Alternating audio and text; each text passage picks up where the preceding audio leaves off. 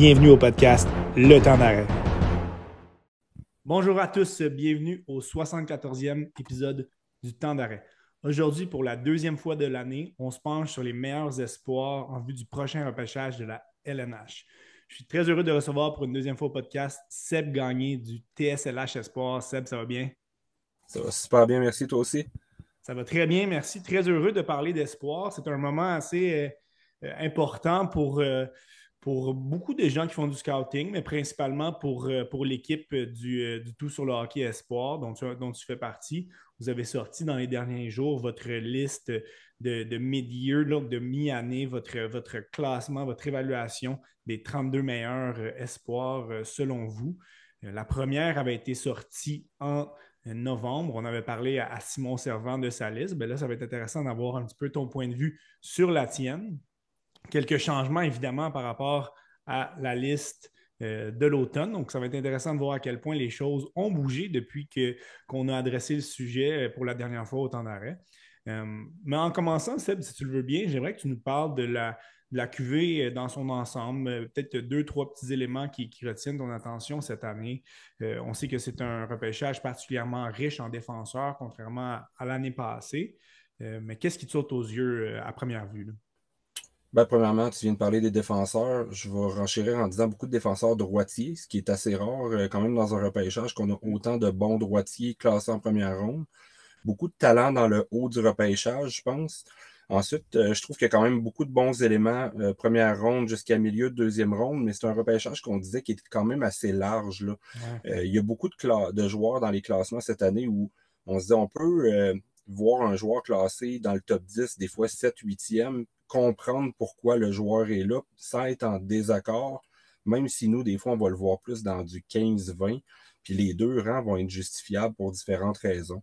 Fait que, à quelque part, ça devient un petit peu un, à quel point tu es, prêt à accepter les, qualités, les défauts d'un joueur, puis de travailler avec ses faiblesses, puis à quel point tu penses qu'il va s'améliorer.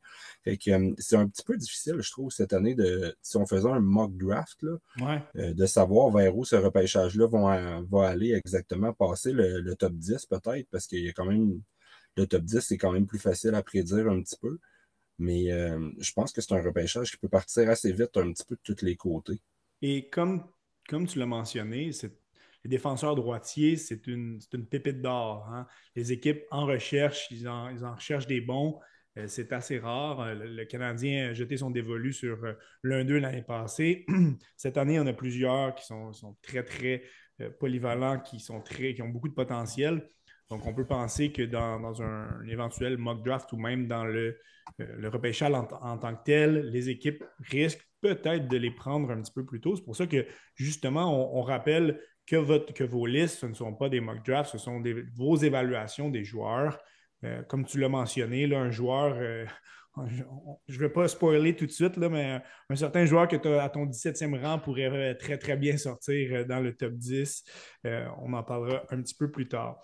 vous venez de faire un gros épisode sur le, surtout sur le hockey à propos de justement de vos listes dans lesquelles vous décortiquez les 32 joueurs qui s'y trouvent on va faire euh, sensiblement la même chose avec, euh, avec toi aujourd'hui. On va commencer euh, au top. C'est sûr que si les gens désirent avoir une, analyse, pardon, plus approfondie, je vous suggère d'aller consulter l'excellent podcast pardon, du, de, Tout sur le hockey, sur, justement sur le, classement mid-year. beaucoup de contenu. si on, si on se charge de l'écouter en quelques quelques prises, ça, ça s'écoute très bien, mais c'est un 6 heures de podcast bien rempli. um, commençons, si tu veux bien, tout de suite avec le premier joueur sur ta liste. Il n'y a pas de surprise. Les gens le connaissent. On l'a vu au championnat du monde junior. On parle ici de Macklin Celebrini. J'aimerais que tu. On, sait ses qualités, ses défauts. J'aimerais que tu nous parles à quel point euh, la manière qu'il a pris les choses en charge au championnat du monde junior euh, simplement, probablement consolider sa première position pour toi? Ben, je pense que c'est assez simple. Il a été tout simplement dominant. Il a rempli les attentes qu'on avait créées en lui. Euh, tu sais, c'est pas un joueur qui est flamboyant autant qu'on peut le voir avec des Connor McDavid, des Connor Bedard qui, peuvent tirer l'équipe tout seul sur leur dos, mais c'est le genre de joueur qui peut faire la différence dans les moments importants. Euh, c'est un gars qui a pas beaucoup de défauts. Je pense pas que c'est nécessairement le gars qui va faire des, saisons de 120 points dans la Ligue nationale. Je pense que c'est plus un gars qui va faire du 80, 85, 90 peut-être dans ses meilleures saisons. Mais c'est un gars qui va être capable de t'en amener en défensive, qui va être capable de traîner les autres par son éthique de travail. C'est un gars qui, euh, qui est impliqué dans les trois zones, qui, qui est capable d'absorber, de donner des contacts sans être un, joueur physique, mais c'est pas un joueur qui joue en périphérie euh, non plus. Donc, euh, c'est un joueur vraiment que le, package complet qu'on aime voir, puis que les, équipes peuvent euh, espérer bâtir autour de lui euh, quand tu veux faire une reconstruction ou bâtir autour de quelques éléments, c'est assurément un joueur que tu peux euh, placer facilement dans ton organigramme puis qui va t'aider pendant longtemps. On, aura la chance de le voir dans les, dans les prochaines semaines jouer des, des parties d'importance avec Boston University, coéquipier de Lane Hudson. Ça serait un petit parallèle très intéressant si jamais leur leur chimie pouvait perdurer et continuer. Mais c'est, il semble être assez seul dans son île. Euh, Bruni comme euh, centre numéro un. On l'a vu par moment avec l'équipe canadienne être le meilleur joueur de la formation en entier. Comme tu l'as dit, c'est un centre polyvalent. Donc, euh, à moins d'une catastrophe, dans son cas, euh, il risque d'être le premier joueur appelé en juin prochain. Au deuxième rang, Là, on va faire plaisir à certains partisans du Canadien, mais on va leur faire peur aussi. Euh, par peur qu'il ne soit pas libre au rang du Canadien. C'est un joueur extrêmement talentueux. On parle ici du russe Ivan Demidov qui, joue en MHL. Euh, tu pourras nous parler un petit peu peut-être. Euh, c'est difficile parfois d'expliquer les raisons pour lesquelles un joueur comme ça n'est pas en KHL. Il fait partie quand même d'une très bonne organisation avec le SCA de Saint-Pétersbourg mais extrêmement productif cette année, là, 60 points en 30 dans la Ligue euh, junior de, Russie. Parle-nous un petit peu de, ses principales qualités. Ouais, ben en fait, euh, Demidov, il a joué un petit peu avec le SCO au début de la saison. Il a joué, je pense, un 4 ou 5 matchs. Ça allait très bien. Moi, je trouvais qu'il manquait un petit peu de finition, mais les chances étaient là. Je trouve qu'il tirait très bien son épingle du jeu quand même, même si ça paraissait moins sur la feuille de pointage. Ensuite, il s'est blessé. Quand il est revenu, il a été retourné euh, dans la MHL. Il est tout simplement dominant. Il n'y a rien à faire dans la MHL. Puis la MHL, c'est une ligue où il y a beaucoup de différences entre les équipes et entre les joueurs. Fait qu'on a des très bons joueurs, des joueurs beaucoup moins bons aussi. Puis c'est sûr que niveau accumulation de points, ben, les joueurs qui sont dominants comme lui, quand ils se ramassent comme des moins bonnes formations, ben, pas, c'est là qu'ils vont aller chercher des matchs de 5-6 points, des fois, qui vont augmenter la fiche. Mais je pense qu'offensivement, c'est le joueur qui a le potentiel d'avoir le plus de points, encore plus que Celebrini ah dans ce, repêchage-là. Euh, contrairement à beaucoup d'autres Russes, là, on a l'air de s'acharner des fois un petit peu sur les Russes, sur le côté défensif, euh, triche, des, joueurs qui trichent beaucoup. Demidov, tu sais, comme n'importe quel joueur, il a tendance de temps en temps à tricher, mais c'est un joueur quand même assez complet qui, la majorité du temps, il est présent dans sa zone, il donne l'effort, il veut aider ses coéquipiers. Fait que je pense que déjà, quand il va transférer vers, euh, vers un style plus professionnel nord-américain, ça m'inquiète pas qu'il soit pas, euh, qu'il soit pas là dans sa zone. Puis de toute façon, c'est tellement euh, une machine vers l'offensive que c'est pour ça que tu veux l'utiliser. Donc, s'il t'en donne un petit peu en défensive puis qu'il ne te coûte pas grand-chose, je pense que tu es capable de vivre avec ça. Le, parallèle se fait assez naturellement avec son prédécesseur, euh, Matvey Mishkov, de, la dernière édition. Deux joueurs quand même euh, profils différents, mais déjà, tu viens de nous mentionner que c'est un, joueur qui, qui, travaille défensivement, ce qu'on pouvait un petit peu moins voir du côté de Mishkov. Est-ce que du côté de Demidov, il y a d'autres, red flags, d'autres certaines, euh, certaines raisons à part le, facteur russe, mais est-ce qu'une équipe pourrait avoir des raisons de, ne pas le repêcher euh, euh, dans le top 5, outre ses besoins, les besoins personnels d'une équipe?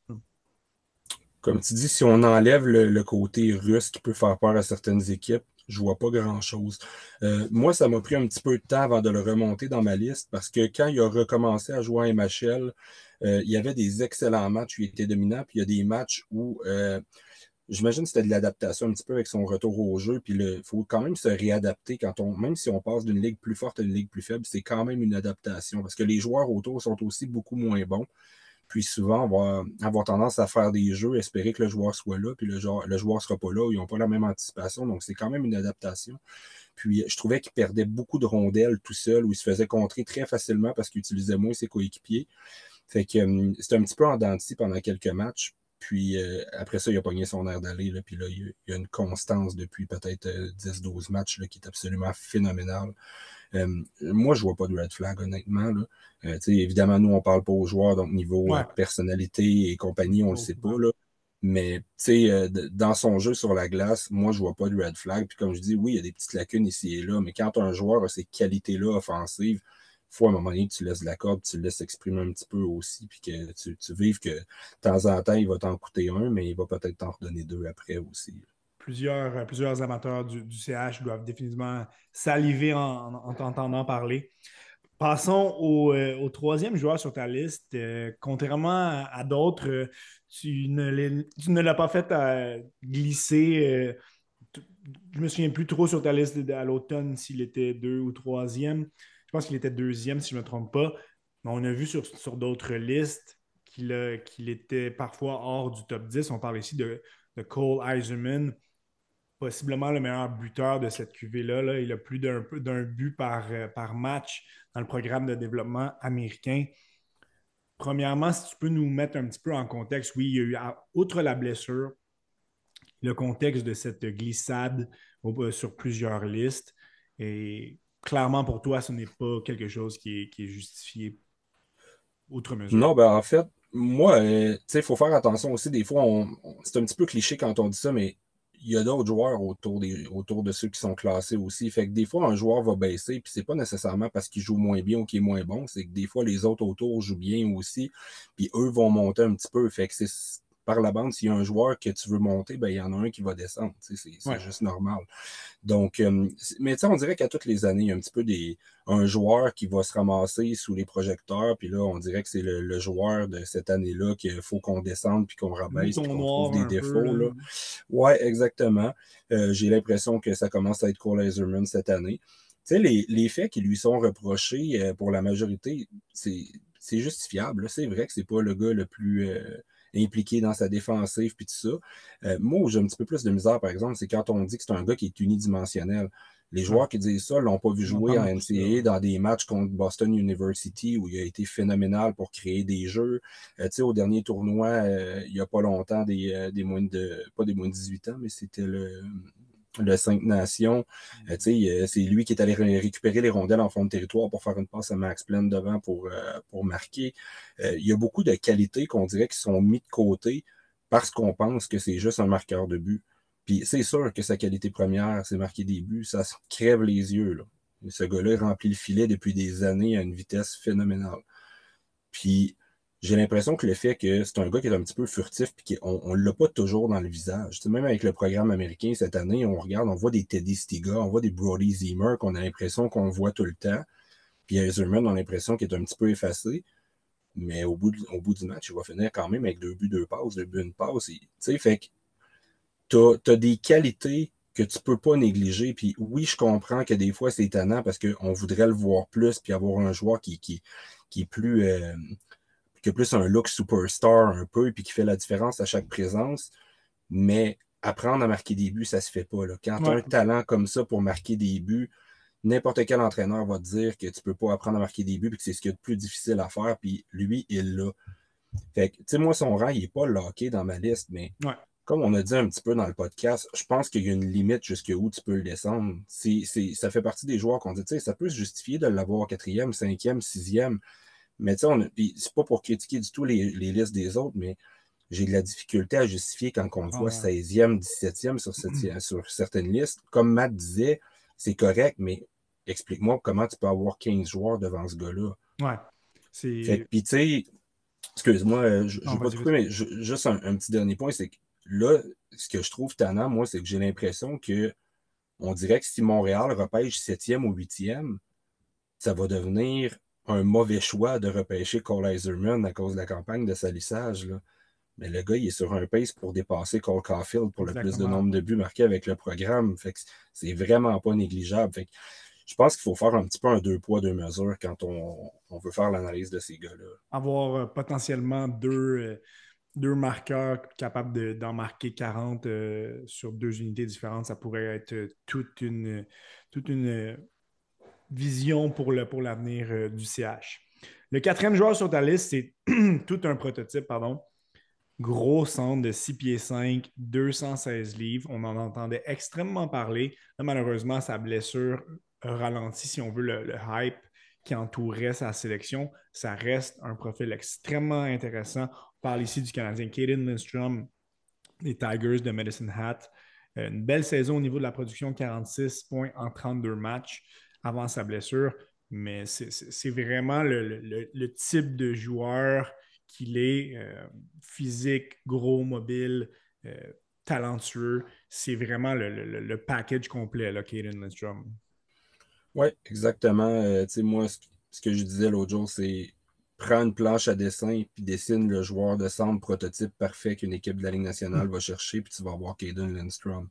Le gars, il est gros, il est fort, il est physique, il a un très bon tir. C'est pas un joueur nécessairement qui est spectaculaire dans sa manière de, passer la rondelle, mais il choisit les lignes à haut pourcentage, mais il réussit très bien à la passer, il voit bien le jeu. Euh, sais, c'est pas un Berkeley Catton ou un Demidov qui va réussir à te la lober par-dessus 4-5 bâtons nécessairement, mais il a une très belle efficacité. Il est capable de marquer dans le trafic en avant du filet sur des retours, des tirs déviés. Il est très impliqué, très bon défensivement c'est un gars qui n'a pas beaucoup de défauts. Puis souvent, les joueurs de centre de 6 pieds 4, 6 pieds 5 avec ce poids-là, c'est des, projets. C'est des gars qui disent OK, je, le repêche pour ce qu'il va être dans 3, 4, 5 ans. Puis lui, il est déjà là.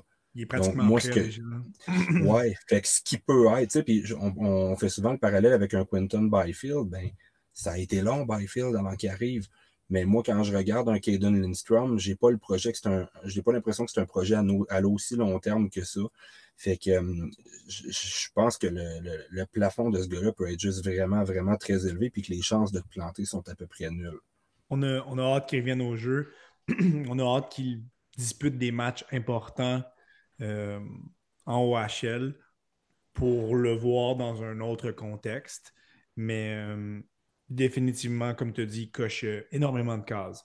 Faisons la transition vers un joueur que tu viens de mentionner. On, parle de, on passe d'un gros gabarit vers un, gabarit un petit peu plus frêle. Euh, ça reste un joueur extrêmement talentueux. On parle ici de Berkeley Catton, centre Saint-Pied 11. Et ce qu'il est en train de faire avec les Chiefs de, de Spoken est quand même assez extraordinaire. 87 points en 53, mais dans une formation qui est démunie de talent offensif, pardon, euh, mis à part Katin. On le voit régulièrement dans les, dans les faits saillants euh, sur les plateformes de réseaux sociaux. C'est un joueur extrêmement talentueux. On voit sa vitesse, on voit ses mains. Mais à part les, les, flashs, qu'est-ce qui, t'impressionne le plus de son jeu? Ben, un gros merci à Connor Roulette, euh, premièrement, qui est à peu près le seul joueur qui est capable de compléter un petit peu qu'est-ce que Berkeley Catton va faire. Euh, tu sais, encore là, c'est un, un, joueur qui est excessivement talentueux. Je pense que c'est euh, un, un, des meilleurs passeurs de ce repêchage-là. les lignes à bas pourcentage vont fonctionner quand même. c'est un gars qui va. Il a des yeux tout le tour de la tête le gars qui rentre backdoor, là, euh, derrière trois autres gars qui sont sur le backcheck, il va réussir à envoyer la rondelle quand même à ce gars-là. Euh, il a un excellent tir, puis sa dégaine est vraiment rapide. Il dégaine vraiment sans avertissement. Euh, très dangereux dès qu'il rentre à l'intérieur des deux cercles. Je je trouve pas que c'est un gars qui est périphérique. J'aimerais qu'il s'en aille un petit peu plus dans le trafic, un petit peu plus souvent, mais je trouve pas que c'est un joueur qui est périphérique. Moi, ce que je lui reprochais un petit peu, c'est que j'ai l'impression que c'est un gars pas qu'il a peur de se faire brasser, mais qui n'aime pas nécessairement le contact non plus. C'est correct, c'est pas son rôle, mais j'aimerais ça quand même le voir un petit peu finir ses mises en échec. Il est un petit peu du bout du bâton quand il n'a pas la rondelle. Mais il est là, tu sais. Défensivement, ben, il, pas, je dirais pas que c'est le meilleur centre sur 200 pieds en ce moment. Il y, a des, il y a du chemin à faire, mais on reste un petit peu dans la catégorie qu'on parle depuis le début de quand tu as des talents comme ça, laisse-leur du temps d'aller développer leur défensive, puis je pense qu'ils vont le faire plus tard. Moi, j'ai pas euh, vraiment de misère avec les gars qui ont des problèmes en défensive à cet âge-là, en autant qu'ils me démontrent pas qu'ils s'en contrefoutent. Les gars qui veulent pas essayer, j'ai plus de misère, mais les gars qui sont là, que tu vois qu'ils veulent donner un certain effort, ben le temps va faire les choses, puis ils vont être coachés dans la Ligue nationale parce que c'est sûr qu'à un moment donné, tu n'as pas la même corde dans le junior que dans la Ligue nationale euh, pour améliorer ces choses-là c'est pas des gars généralement à qui on demande de venir bon, on demande juste de ne pas, euh, pas coûter trop cher. Et, justement, on parle de euh, cet aspect un petit peu plus euh, où il va être un petit peu plus timide dans certaines situations. on voit que ça, c'est quelque chose qui est, très ajustable, c'est quelque chose, il pourra prendre du poids. C'est sûr, en ce moment, il fait, il la balance à 163 livres. Sans le comparer à son style de jeu, euh, quant à son physique, on peut penser à un, Mitch Marner qui, même sans être le plus gros, gagne régulièrement ses batailles le long de la rampe. encore une fois, n'est pas le plus gros, mais il, est capable de jouer assez carré, euh, ne se fait pas trop brasser. Donc, Catton pourrait aller chercher quand même certaines livres. Ça va vraiment l'aider dans son jeu pour la transition vers les professionnels. Dans des places aux joueurs que tu as sixième, je fais juste une petite pause ici. Là. On parle de cinq attaquants extrêmement talentueux. Je pense que si euh, on se projette un peu, le Seb, mais si jamais le Canadien se retrouvait avec un choix 7-8, on peut vraiment espérer mettre la main sur un de ces cinq joueurs-là en prenant en compte qu'il risque d'avoir deux, trois défenseurs qui, seraient pris euh, avant le choix du Canadien. Mais si c'était le cas, le Canadien aurait tout un joueur sous la main en ayant un des cinq premiers joueurs attaquants que tu as mis sur ta liste. Donc, c'est excitant quand même. On sait que c'est un petit peu dommage. Les partisans du Canadien euh, souhaitaient possiblement mieux, mais euh, si jamais on devait perdre plusieurs matchs d'ici la fin de l'année, ça serait quand même de très bon augure parce que tu viens de nous présenter cinq attaquants très talentueux. Passons au sixième choix. Un de tes boys pour, euh, pour le repêchage. Hein. L'année passée, tu voyais Axel Sandin Pelika dans ta soupe. Mais là, tu t'es resservi un autre bouillon, puis c'est rendu le visage de Tige Higinla que tu vois, le fils de Jerome. Lui, ça a été un petit peu un, vent de fraîcheur, là, être, transigé vers Kelowna. C'est sûr qu'il a quand même eu beaucoup d'expérience l'année passée euh, avec le, parcours éliminatoire de son équipe. Là, euh, absolument. Euh, Seattle était rempli de talent. mais vraiment, cette année, c'est l'éclosion dans le cas des Guillemets. On voit que c'est un marqueur hors pair. Oui, exactement. Puis, tu sais, il y, a du, père dans le nez, là. Il y a le chien de son père. C'est un gars, tu sais, c'est pas le plus gros physique non plus, Tejegin, là. Il est à peu près à 6 pieds 185 en ce moment. Mais il a l'air d'un enfant, là. Tu le vois en entrevue, là, hors, de sur la glace, là. Puis il a l'air d'avoir 15 ans. Euh, puis euh, c'est ça, lancer phénoménal, des mains exceptionnelles excellent patineur. C'est un gars qui change de, direction sur un dissous, capable de se défaire des couvreurs. Faut pas que tu lui laisses beaucoup d'espace parce que c'est sûr que tu vas payer le prix. Euh, c'est un très, très bon passeur. Là, on a parlé dans le podcast, il a fait une passe il n'y a pas longtemps, là, une saucer passe à partir de la ligne bleue à un joueur devant le filet qui a complété. Là. Euh, très, très bonne qualité aussi en tant que fabricant de jeu. Puis contrairement à un Catton, ben lui, c'est un gars qui aime ça, là, c'est salir le nez sur le bord des bandes, aller en fond de territoire, travailler pour récupérer les rondelles dans son territoire, très impliqué aussi. Début de la saison, il y avait moins d'opportunités pour jouer en désavantage numérique parce que il y a des vétérans qui étaient là, puis il y a eu certaines blessures qui lui ont donné la chance, puis il a comme gagné son poste là. Maintenant, il y a un, tour régulier euh, sur le désavantage numérique aussi. Euh, puis, tu sais, moi, la, la, raison pour laquelle je l'ai aussi haute, c'est je peux pas négliger qu'est-ce que ce gars-là peut devenir quand il va ajouter du poids à sa charpente. S'il finit à du 6 et 1 200, là, ça, va faire très, très mal combiné avec le talent qu'il a. Mais mis à part le, poids, qu'est-ce qui lui manquerait pour être, disons, peut-être que pour toi, il est dans la discussion avec les, cinq, euh, les cinq choix précédents, mais en termes de, qualité hockey, qu'est-ce, qu'est-ce qui lui manque pour être vraiment dans, dans un autre niveau, là, selon toi? Pour moi, il manque rien. Honnêtement, pour moi, il manque rien. Il y a du peaufinage à faire autour de son jeu, tout simplement. Où, des, des fois, les mains vont un petit peu trop vite. Il va échapper une rondelle par lui-même. Des, des fois, c'est juste de. sais, moi, je dis des fois, c'est un, diamant à continuer de polir. Ben, je pense que c'est un petit peu ça dans son cas. Je vois pas beaucoup de lacunes. Je vois juste de prendre le package puis de continuer à améliorer le package ensemble pour, euh, pour augmenter ça. Mais c'est un autre joueur que je trouve pas excessivement beaucoup de, de lacunes. Puis que je pense tout simplement qu'avec le temps, il va devenir de meilleur en meilleur. Puis c'est, tu sais, il faut accorder une certaine importance quand même à la progression d'un joueur. Puis la, la, progression qu'il connaît cette année, c'est phénoménal. Tu sais, il va frôler probablement le 50 buts euh, cette année dans le junior quand même. Là. Fait qu'il n'y a pas une tonne de joueurs qui marquent 50 buts. C'est une belle perspective qui nous amène. On voit beaucoup de ses qualités euh, principales.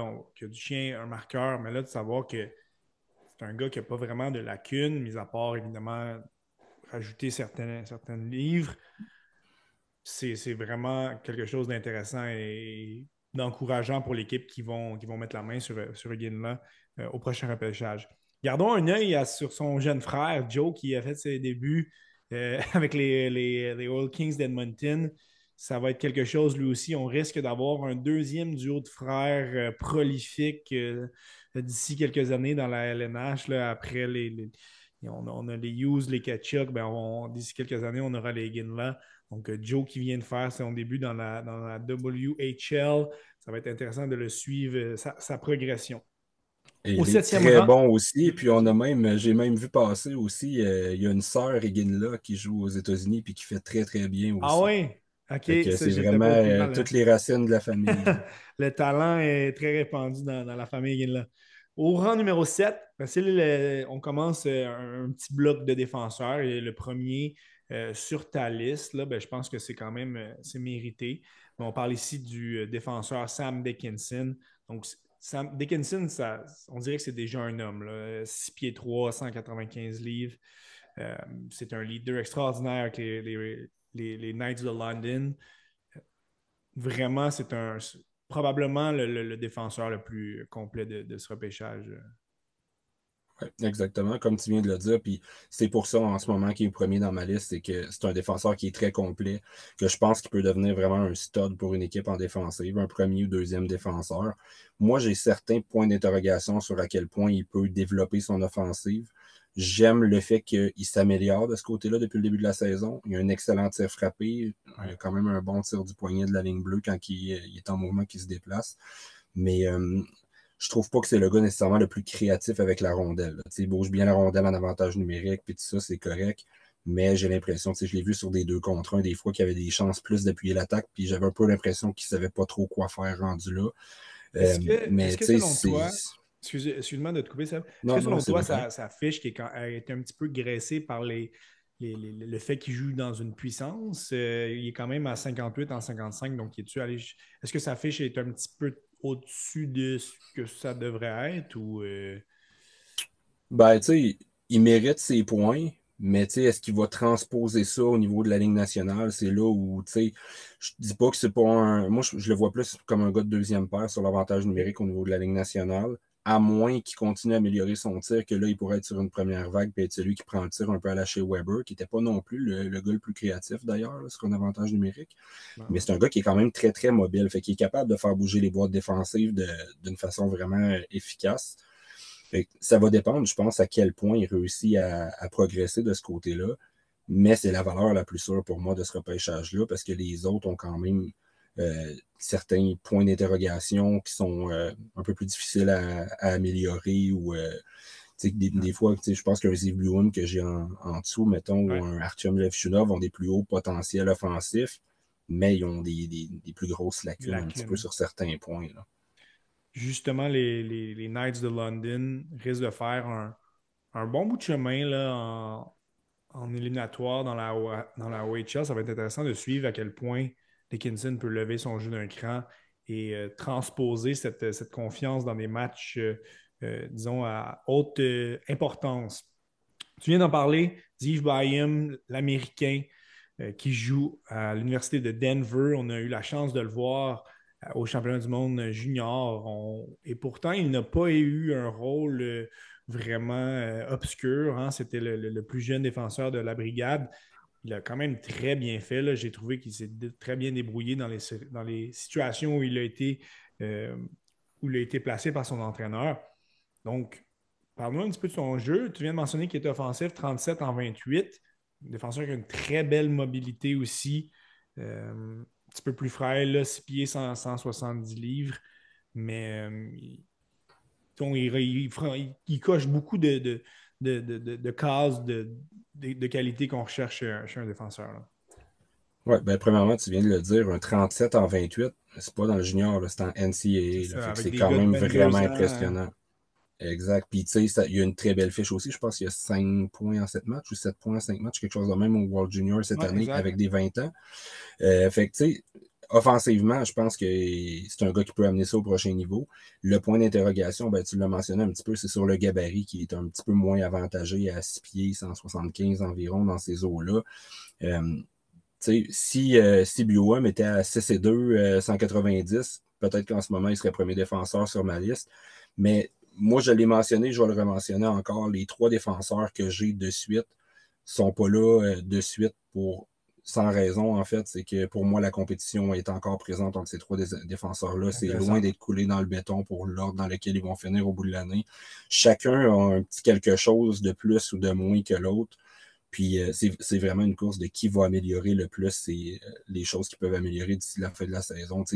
BUM, c'est pas un gros gars, mais c'est pas un gars qui s'en laisse imposer non plus. Sur le bord des bandes, on voudrait des fois qu'il soit un petit peu plus euh, un petit peu plus physique, qu'il gagne un petit peu plus de bataille, mais c'est un gars qui a du chien pareil après les sifflets, c'est pas rare, les mains dans le casse, il va tasser les gars en avant du filet. Fait le, la volonté de, de tasser les gars, de jouer physique, elle est là. Par, contre, c'est ça. Il y a quand même une certaine limite des fois à son gabarit où, quand il va jouer avec des gars qui sont encore plus gros, encore plus forts, ben, ça met quand même des petits astérix à côté de son nom. Mais tellement, tellement mobile, tellement bon pour influencer un corps défensif euh, en zone adverse. Il est capable de changer de direction, se départir d'un couvreur très, très bien, bonne vision du jeu, euh, choisit très, très bien les lignes de tir pour les rendre au filet. C'est pas un gars qui va frapper les jambières parce qu'il décoche n'importe quand, n'importe comment. Euh, fait qu'il change très, très bien son angle s'il n'y a pas ce qu'il veut devant lui. Fait que, euh, ouais, c'est un joueur que j'apprécie beaucoup, moi, euh, Burum, puis j'avais haut déjà depuis le début de la saison. En fait, je l'ai eu huitième euh, au début de la saison, puis il est encore huitième en ce moment. Le, troisième défenseur de ce, de ce bloc-là. Donc, si certains regardaient, regardaient certains segments de, de, de, son jeu à Michigan State, on pourrait pratiquement croire que c'est un attaquant. Euh, supporte énormément l'attaque, Artyom Levchunov. Des qualités offensives hors pair. Parle-nous un petit peu de, son jeu défensif. Est-ce que pour toi, c'est un, une grosse problématique? Est-ce qu'il y a de l'amélioration cette année par rapport à, l'an passé quand il était dans la, USHL? Est-ce qu'on voit une progression à ce niveau-là dans son cas? J'ai trouvé que ça a été un petit peu plus long avant de voir la progression. Dans le début de la saison, là, je trouvais que c'était le Lev Shunov que je voyais l'année passée, puis qu'il n'y avait pas beaucoup de changements. Maintenant, il y a une grosse différence de talent entre la USHL et la, la NCAA. Donc, il y a des joueurs qui s'adaptent plus vite, il y a des joueurs qui c'est un petit peu plus long. Euh, mais tu ne peux pas acheter les qualités de ce gars-là non plus. C'est juste que je pense que ça y a pris un petit peu de temps à comprendre que ce que tu faisais en USHL, tu ne peux pas nécessairement tout le faire ici. Mais ça devient difficile quand tu as des gars qui ont du talent comme ça de jusqu'où tu leur laisses de la corde? Parce que tu ne veux pas les museler non plus puis les, les dénaturer, mais tu veux quand même qu'ils progressent dans certaines autres sphères depuis un certain moment, je trouve qu'il prend moins de chance, moins de risques. le côté que tu disais attaquant, là, à descendre beaucoup en fond de territoire, je trouve que c'est un peu mieux. Il se retient un petit peu plus. Euh, moi, j'aime pas quand il va pincher à la ligne bleue. Je trouve qu'il se synchronise pas bien, puis souvent, il se fait pincer à la ligne bleue, puis ça va créer des surnoms pour l'autre équipe. Mais je trouve que ça va de mieux en mieux. Il est un petit peu moins perdu dans son territoire. Des fois, on avait l'impression qu'il était un petit peu poule sans tête à vouloir courir après tout le monde. Je trouve que son positionnement est mieux. Fait que c'est encourageant. Depuis un certain temps, je trouve qu'il y a des choses sur quoi il progresse. Jusque où il peut progresser d'ici la fin de l'année, d'ici les prochaines années, c'est difficile euh, de le prédire. Mais je parlais un petit peu au début de tu as des joueurs des fois plus haut, plus bas.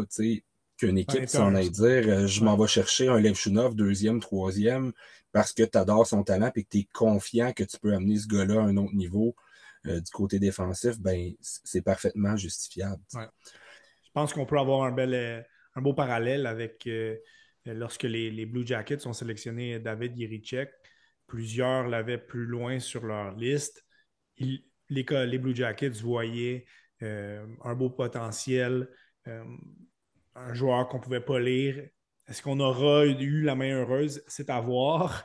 Oui, parce qu'en ce moment, c'est ça. C'est ce qu'on voyait à son année de repêchage, c'est ce qu'on voit en ce moment. C'est plus difficile. Oui, il produit des points, mais les côtés négatifs qu'on disait, c'est pas mal ça encore au niveau de la Ligue nationale en ce moment, les, les séjours qu'il y a eu là-bas. C'est le genre de décision qui peut parfois te faire euh, perdre ton emploi parmi, parmi d'autres. On peut en parler euh, à Yarmo Kakalainen.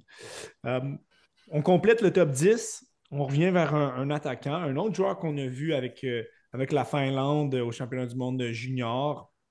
Certains vont regarder la, colonne des statistiques et ne seront pas très impressionnés. Toutefois, pour, euh, avoir regardé pas mal toutes les parties de la, Finlande, j'ai adoré le jeu d'Elenius. Euh, tu l'as souvent regardé euh, à Jokerit les Liga cette année. Et là, la production s'est faite. Donc, je pense qu'on peut simplement attribuer la, faiblesse de l'équipe finlandaise pardon, au fait que Lenius n'a pas eu une grande production dans le tournoi. Mais en Liga, il produit 33 points en 43 pour un joueur de son âge. C'est quand même extraordinaire pour Elenius.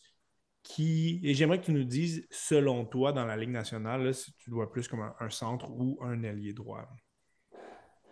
Ben, la production au World Junior, il faut faire attention aussi parce que quand on amène des gars de 17-18 ans au World Junior, il ne faut pas oublier que c'est un tournoi pour des moins de 20 ans. Là.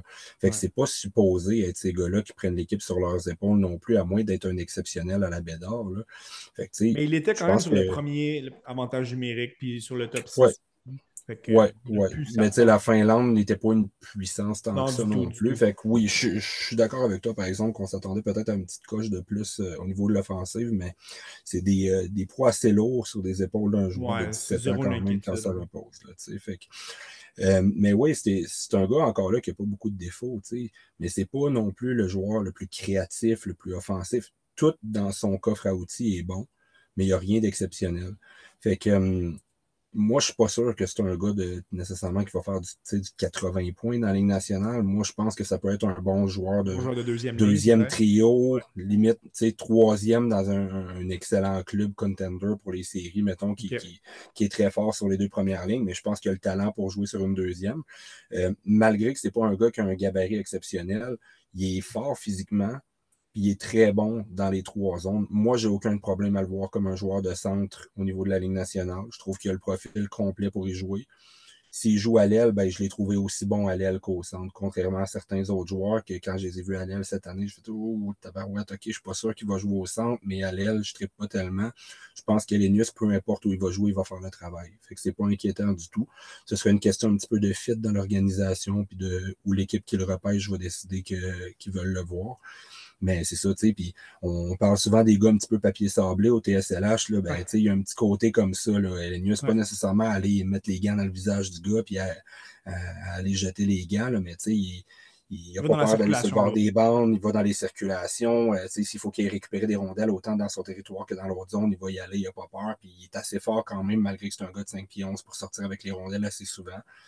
Mais c'est ça, tu sais, je suis pas. Euh, je pense pas non plus que c'est le gars qui, va rentrer à son adverse là, puis qui va te sortir des jeux à l'emporte-pièce pour, euh, pour déculotter une défense adverse puis tout ça. Mais il y a assez de talent pour jouer avec n'importe qui d'un top 6 euh, dans la Ligue nationale au cours des prochaines années. Au 11e rang, plusieurs vont apprendre à le découvrir. C'est un joueur qui est en ascension euh, sur, par rapport aux listes de, de début d'année. C'est le coéquipier de Caden Lindstrom à Medicine Hat. On parle ici de Andrew Basha ailier gauche. Belle saison offensive, 70 points en 51. Il a quand même pris. Euh, euh, j'aime comment il a pris certaines choses en main en l'absence de, de Lidstrom. Mais euh, parle-nous un petit peu de son, son, jeu all-around. Ben, mon collègue Pascal le décrivait comme un avion de chasse. Puis je pense que ça, ça donne une belle image de c'est quoi Andrew Basha. c'est un gars qui a une vitesse, il est toujours à fond de train. Euh, il aime contrôler l'action. Un gars qui aime aller dans le trafic, qui récupère beaucoup, beaucoup de rondelles en zone offensive puis en zone neutre. Il se place toujours dans les bonnes lignes pour, euh, pour aller couper des jeux puis récupérer des rondelles. Très, très intense. Des très belles qualités de fabricant de jeu. Bon tir, très bon autour du filet. Euh, puis tu sais, je pense que le fait qu'il a commencé la saison beaucoup plus bas sur les listes, puis qu'en ce moment, on voit qu'il commence à monter, c'est je pense qu'on a attribué pendant longtemps son succès au fait qu'il jouait avec Caden Lindstrom. Ouais. Nous, tu vois, au début d'année, on avait dit non, les, deux se, complémentent un l'autre. Puis, euh, puis en plus, il ne jouait pas nécessairement tout le temps avec Lindstrom non plus. Puis là, le fait que Lindstrom s'est blessé, ben là, on dirait que les gens commencent à réaliser que, oh, OK, il est capable, même si Lindstrom n'est pas là. Puis euh, de plus en plus, les gens l'apprécient. On a tendance à reprocher un petit peu encore là sa défensive, mais comme on dit souvent, c'est c'est un joueur qui veut le bien de l'équipe et qui, euh, qui, travaille fort dans toutes les facettes. Fait que c'est un autre joueur que pour moi, ça ne m'inquiète pas qui améliore ça au fil du temps. Mais comme beaucoup de joueurs dans le junior, il triche un petit peu vers en avant puis tout ça. Euh, on va lui laisser du temps, mais moi, c'est le gars que j'ai dit identifié dans les, les, les potentiels. mettons qu'on le Canadien de Montréal repêche avec le choix des Jets en fin de première ronde. Là, si on veut cibler un joueur qui a des bonnes chances d'être disponible, puis qu'on se dit justement qu'on va essayer d'aller chercher de l'offensive, euh, je pense que c'est un gars qui devient une très, très belle cible. Je pense qu'il pourrait glisser jusque, jusque là. Moi, je pense que oui. Après ça, ça va dépendre toujours. Comme je disais, le repêchage est très, très large. Fait que, je pense qu'Andrew ouais. Bacha, c'est un gars qu'on peut avoir une équipe qui l'aime beaucoup et qui s'en va le chercher plutôt que ce qu'on s'attend un petit peu. Mais il peut avoir aussi d'autres gars là, euh, en arrière qu'on va entendre des noms et qu'on va se dire Oh, OK, il était classé beaucoup plus loin que, que le ouais. où il sort. Fait que ça va vraiment dépendre de quel côté ça de quel côté ça part au repêchage. Mais c'est sûr que pour moi, si ce gars-là est disponible quand on tire un peu à la Yuri Kulich il, il, y a deux années, ouais. là, que je, moi j'aurais pensé, ouais, c'est ça. Que moi, je capotais un petit peu quand, que, quand j'ai Ouais. vu qu'il était disponible, mais bon, euh, on a choisi Mestor qui, qui fait bien en ce moment quand même. chose, ouais, effectivement. Au 12e rang, un autre défenseur, euh, quatrième défenseur déjà, le Canadien Carter Yakemchuk des Hitmen de Calgary. Euh, un, un autre gros défenseur, là, droitier, 6 pieds 3, 195 livres, très offensif, euh, 24 buts déjà cette saison. Euh, un, gars, physique aussi. Est-ce que défensivement, c'est un gars qui fait euh, le travail selon toi? Moi, je le trouve bon. Euh, il va avoir de temps en temps certaines crampes au cerveau, mais c'est un gars qui frôle les 28-30 minutes par match souvent. Là. Fait que, euh, sais, à un moment donné, la fatigue physique et mentale, là, c'est pas à négliger. C'est des gars souvent, quand ils vont tomber à 21-22 minutes, ça va être beaucoup plus facile Ouais, pour eux. Puis, tu sais, si on l'a vu dans les dernières années avec des Denton Matechuk, à un moment donné, quand, quand on a Ouais. diminué leur temps de jeu, ça a été mieux. Puis, tu sais, c'est beaucoup de responsabilités. Ces gars-là jouent en avantage, en désavantage, sont tout le temps sur la glace à 5 contre 5 contre les meilleurs trios adverses. Puis, tu sais, le hockey, c'est une question de décision en une fraction de seconde. Fait que je pense qu'on néglige souvent ce côté-là de fatigue physique ou mentale. La fraction de seconde, c'est la fraction de seconde où tu prends ta décision puis tu vas faire une mauvaise passe, que tu vas envoyer la rondelle dans un mauvais endroit ou tu vas manquer une couverture défensive. Fait que euh, moi, je pense que ça va s'améliorer beaucoup ce côté-là. Puis, tu sais, il est loin d'être mauvais défensivement, là. Puis, il est tellement physique, de toute façon. C'est le typique bœuf de l'Ouest contre qui euh, tu veux pas jouer parce que tu sais que tu vas payer le prix en avant du filet puis le long des bandes, là. Euh, un gars que les, les- le, le profil de défenseur que les, euh, les scores de la Ligue nationale aiment beaucoup. Puis, en Ouais, plus, c'est un défenseur droitier, donc une corde de plus à son arc. Puis, en zone adverse, comme tu le disais, ben, c'est un gars qui est très, très bon en avantage numérique, des bonnes mains, un bon tir. Qu'il y a beaucoup, beaucoup de, de qualité dans son arsenal. Au 13e rang, c'en est un que, qu'on voit un petit peu partout sur les listes, euh, qu'on peut voir euh, même à l'occasion hors d'un top 20. Certains l'ont euh, haut dans le top 10. On parle ici de- du Norvégien Michael Branson Nugard qu'on a pu. qu'on a pu voir au championnat du monde junior dans une équipe vraiment moins compétitive, a été franchement impressionnant. Euh, donc, c'est un, un joueur qui joue euh, dans la, dans la deuxième division suédoise. Les points se font un petit peu moins euh, de ce côté-là. Est-ce que c'est un- une inquiétude de ton côté que justement dans, dans une très bonne ligue, la deuxième division suédoise, mais qu'il ne parvient pas à mettre des points sur le tableau, mais ses qualités offensives sont là quand même? Qu'est-ce, qui explique un petit peu cette, cette production moindre euh, selon toi? Il veut jouer évi- évidemment avec des, des- hommes lui aussi, mais euh, c'est, peut-être la raison pour laquelle certains le mettent plus bas aussi. Moi, ça m'inquiète pas vraiment parce que c'est une ligue que c'est difficile de produire la Svenskan. On dirait que tu es un petit peu entre le junior où c'est trop facile, puis la SHL où tu as des très bons joueurs pour jouer avec toi, puis tu as un petit peu les gars qui sont entre deux ou qui sont sur le point d'être repêchés, un peu plus jeunes, qui n'ont pas nécessairement de place avec leur club en SHL encore. Mais tu sais, si on regarde les dernières années, Jonathan Lekerimaki qui avait pourtant bien fait à son année de repêchage en SHL, en Alvenscan, ça a été plus difficile. Dans son cas, il y a eu plein d'autres raisons pour ça, des maladies, blessures et tout, mais euh, au Grand, la même année, ça a été plus difficile. Euh, si on regarde euh, l'année passée avec, voyons, euh, avec les Blues de Saint-Louis, euh, Jean Blanc, mais tu sais, bref, dans les dernières années, il y a beaucoup de joueurs pour qui ça a été, euh, ça a été beaucoup plus difficile en Allsvenskan de mettre des points sur le tableau.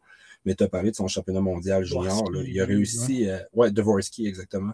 Euh, tu sais, il a réussi à, à se créer de l'offensive par lui-même avec une équipe tu sais, assez mauvaise. Là, on s'entend avec la Norvège. Mais ce gars-là, c'est un fan favorite. Là. Dès qu'il rentre dans une équipe, peu Ouais. importe à quelle équipe il va rentrer, ça va devenir un favori de la foule. Euh, excessivement bon en échec avant. Euh, c'est un gars qui a un très, très, très bon tir. Il a vraiment beaucoup de vélocité derrière son tir. Euh, très mobile, bouge bien, physique. Euh, très, très bon défensivement. je pense que la limite à son talent se, trouve quand même assez rapidement, dans le sens où c'est pas un gars qu'on voit faire du remplir le filet et gagner un, trophée Maurice Richard dans une année. Là. Mais c'est un gars qui t'amène tellement dans une équipe. C'est le genre de gars que tu veux pour aller en série, pour gagner des championnats, pour t'amener en série. Tu as besoin des joueurs comme ça dans une équipe de hockey pour gagner. Puis il y a quand même un très beau potentiel offensif. Là. Je pense que si ce gars-là t'amène autant de choses sur la glace puis qu'il est capable de te donner un 60 points, c'est difficile de ne pas être satisfait de le sélectionner dans le top 15 d'un repêchage.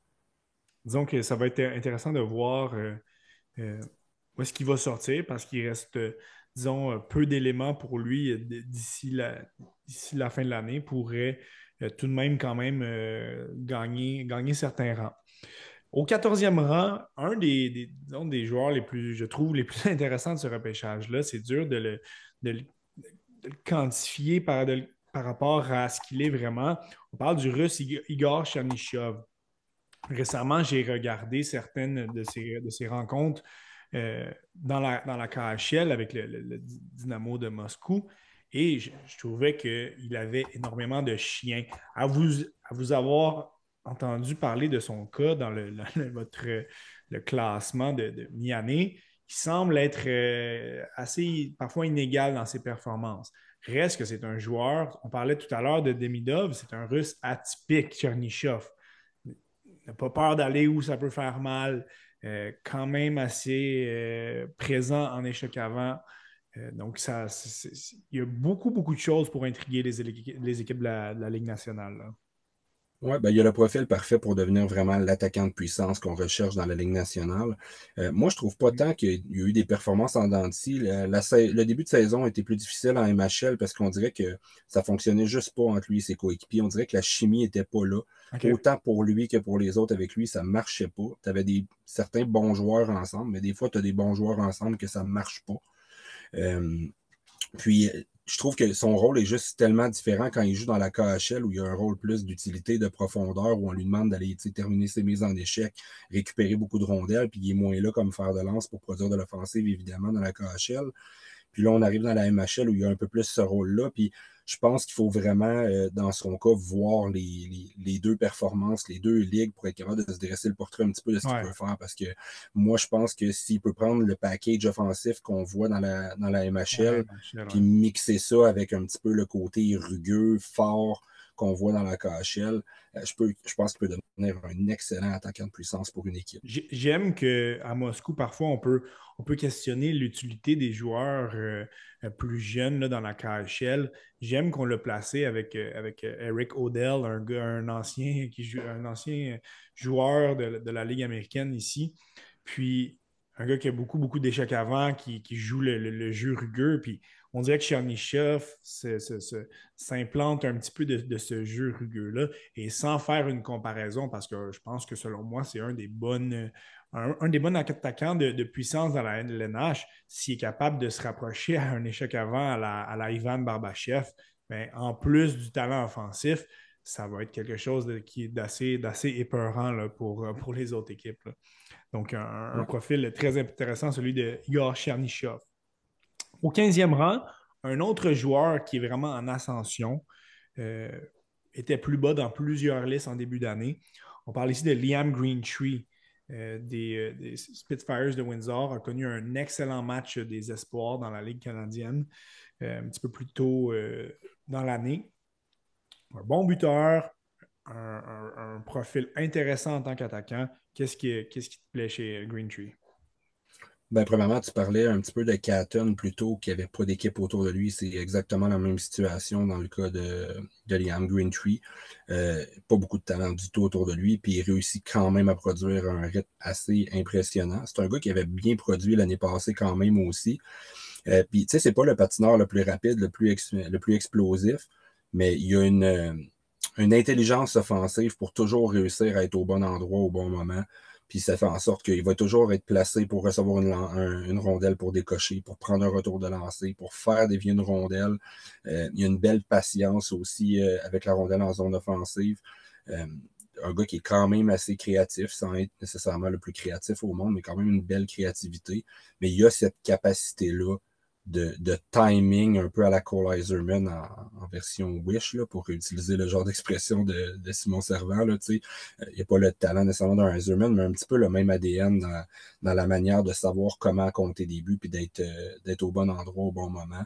Je pense que c'est quelque chose qui se, qui se transpose très, très bien au, au niveau de la Ligue nationale. Euh, mais je pense que c'est un gars qu'il va falloir qu'il soit bien jumelé, par exemple, au niveau de la Ligue nationale. Parce que ça va prendre des gars un petit peu euh, euh, très talentueux autour de lui, puis lui va les suivre puis compléter beaucoup.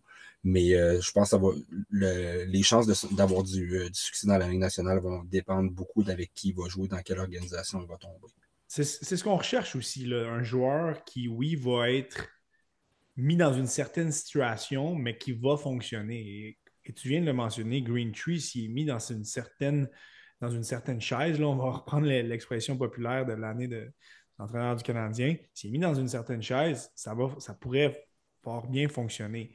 Donc, je pense que les équipes de la Ligue nationale aiment aller chercher euh, des joueurs comme lui où il y a une certaine certitude. Là, évidemment, il n'y a, rien de certain dans, les espoirs. Mais disons qu'on on voit son profil, on voit le genre de joueur qui va dans, dans, la, dans la LNH. Oui, il a besoin d'être jumelé à quelqu'un d'un petit peu plus talentueux, mais je pense que les équipes qui ont des joueurs un petit peu plus euh, euh, raw dans leur talent pourraient se dire ben, on va aller chercher un gars comme Green Tree, ça va être un bon complément, puis on a une bonne chance de le voir avec nous d'ici quelques années. Ça pourrait être une sélection intéressante. Là, Seb, ceux qui suivaient les, espoirs commençaient à se gratter la tête. Ils se disaient où sont les deux défenseurs qui sont à 16-17 ben, Ils sont là finalement. On parle ici de Anton Silyayev. Euh, je vais nommer le 17 un petit peu plus tard parce que c'est vraiment deux profils complètement différents. Mais c'est le russe format géant qui joue avec euh, Nizhny Novgorod dans la KHL. Euh, on le voit extrêmement haut. Là, euh, on, le voit au deuxième rang. Il y a même certains, certains scouts associés à Bob McKenzie qui l'avaient placé premier devant Celebrini, donc c'est pas rien.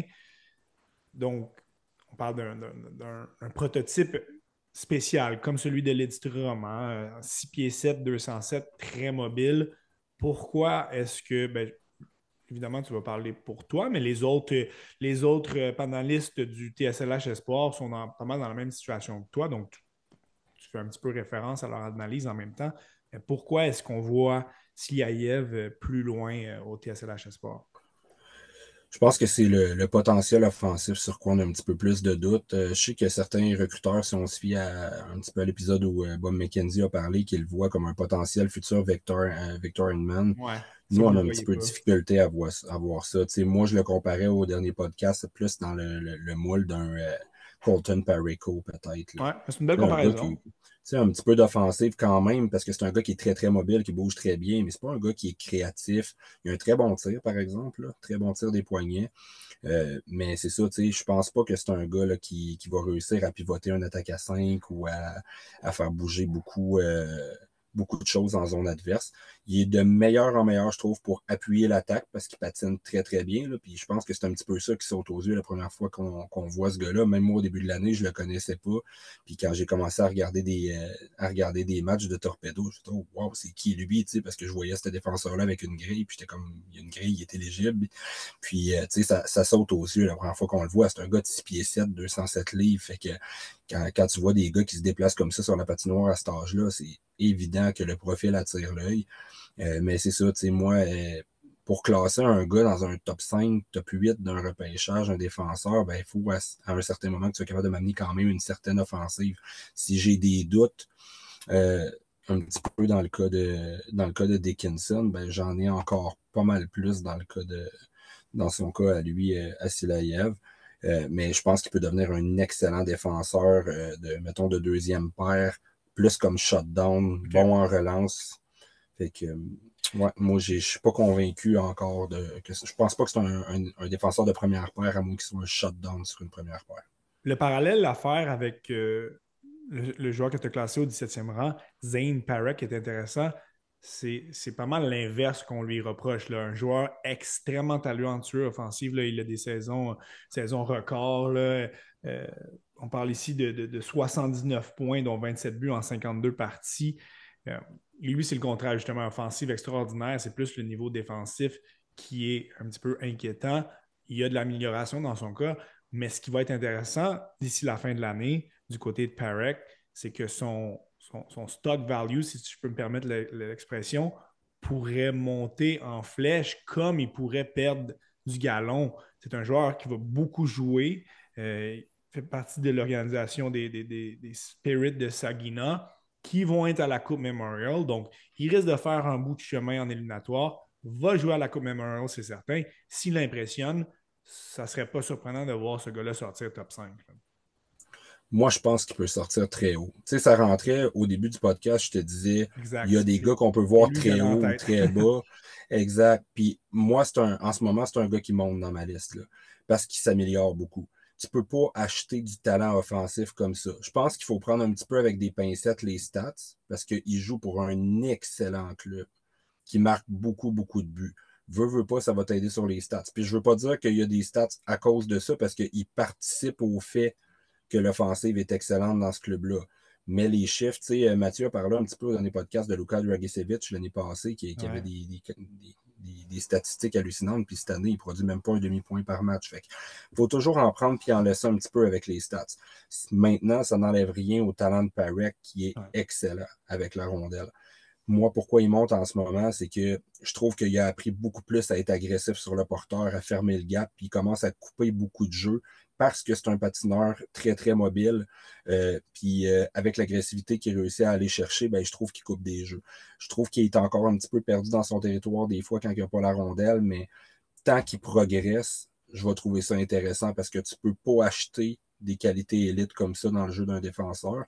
Euh, puis c'est sûr qu'il n'y a pas un gabarit non plus qui joue de son côté. Zane Parek, un petit peu comme on parlait de BOM plus tôt dans, dans, le, dans le podcast. Mais euh, c'est ça. Moi, c'est un gars en ce moment qui traîne beaucoup plus vers le haut que vers le bas.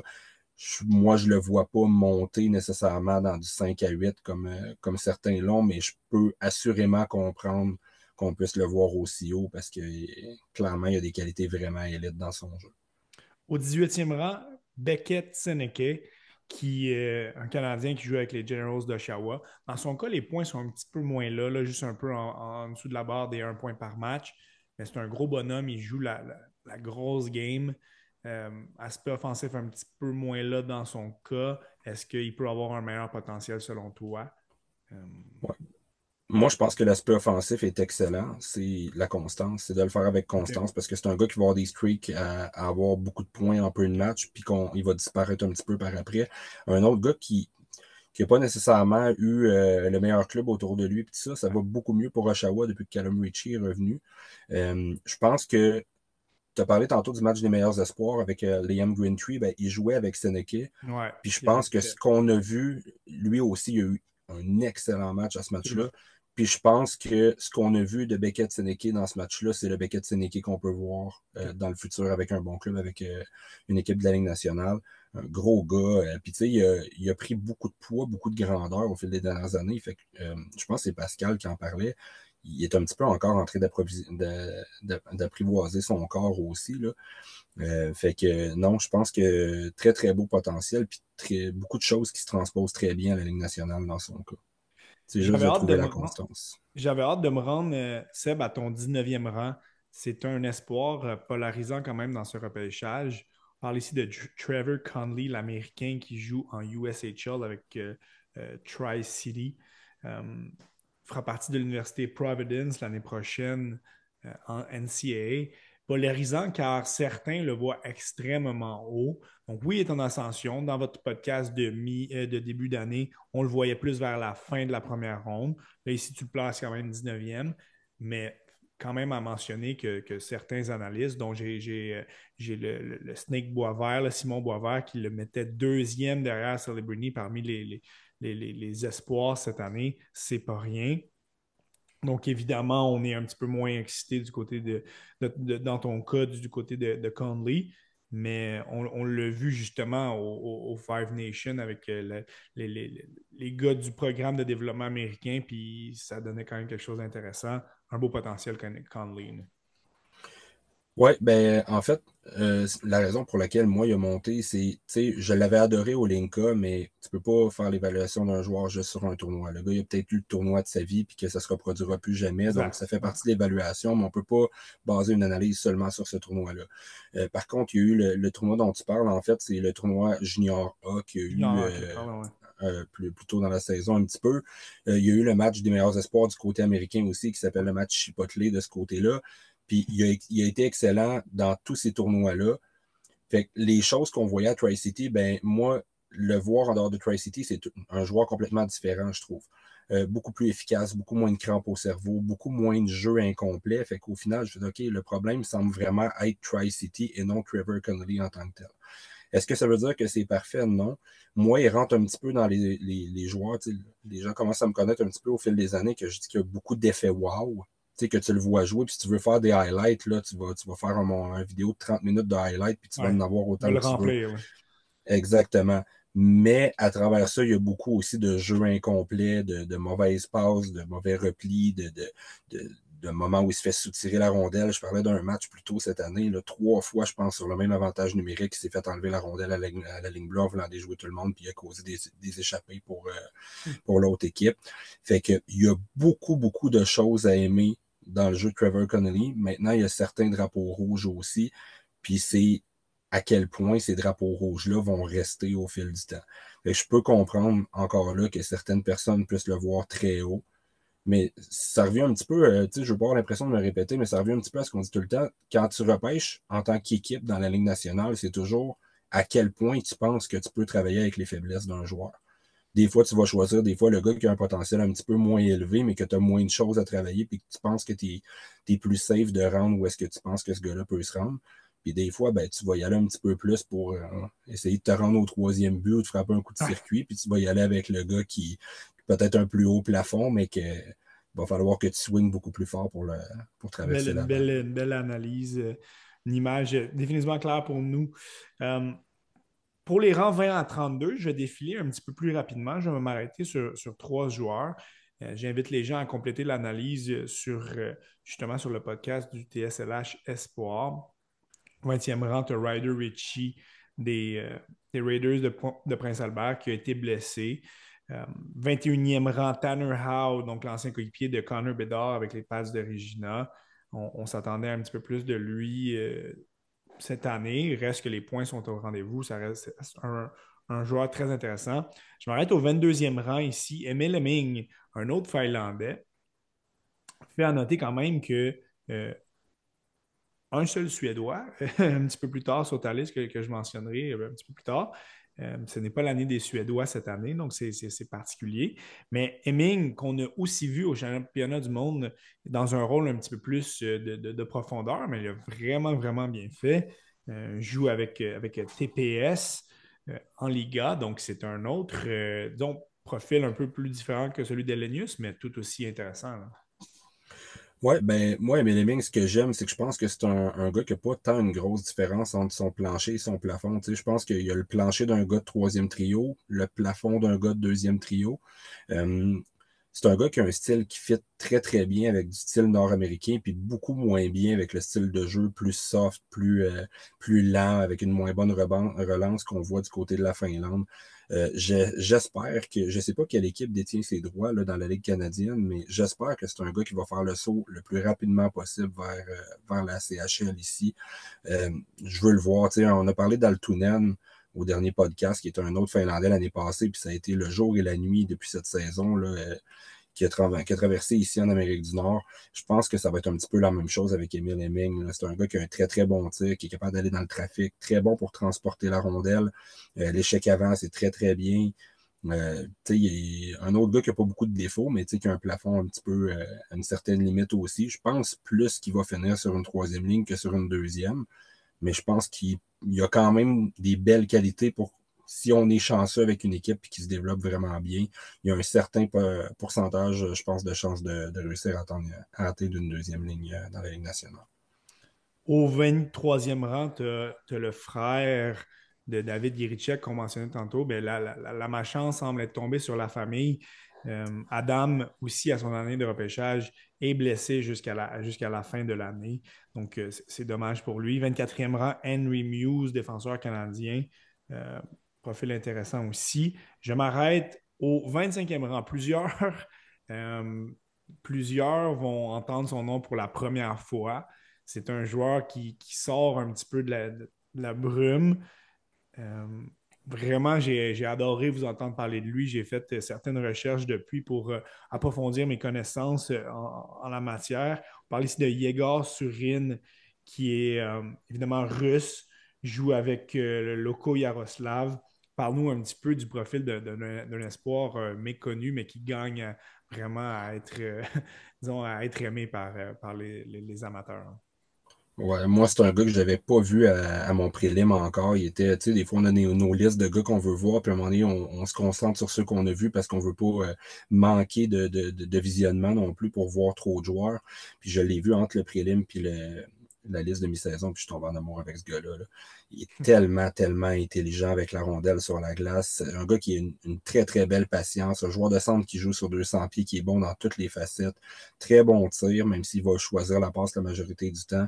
Il a joué euh, trois matchs en KHL. Moi, j'en ai vu deux de ces trois-là. Puis la transition, c'est très, très bien fait. Il a créé beaucoup de chances de marquer, puis il a, profité de, des chances de marquer où il a failli enfiler l'aiguille lui aussi de son côté.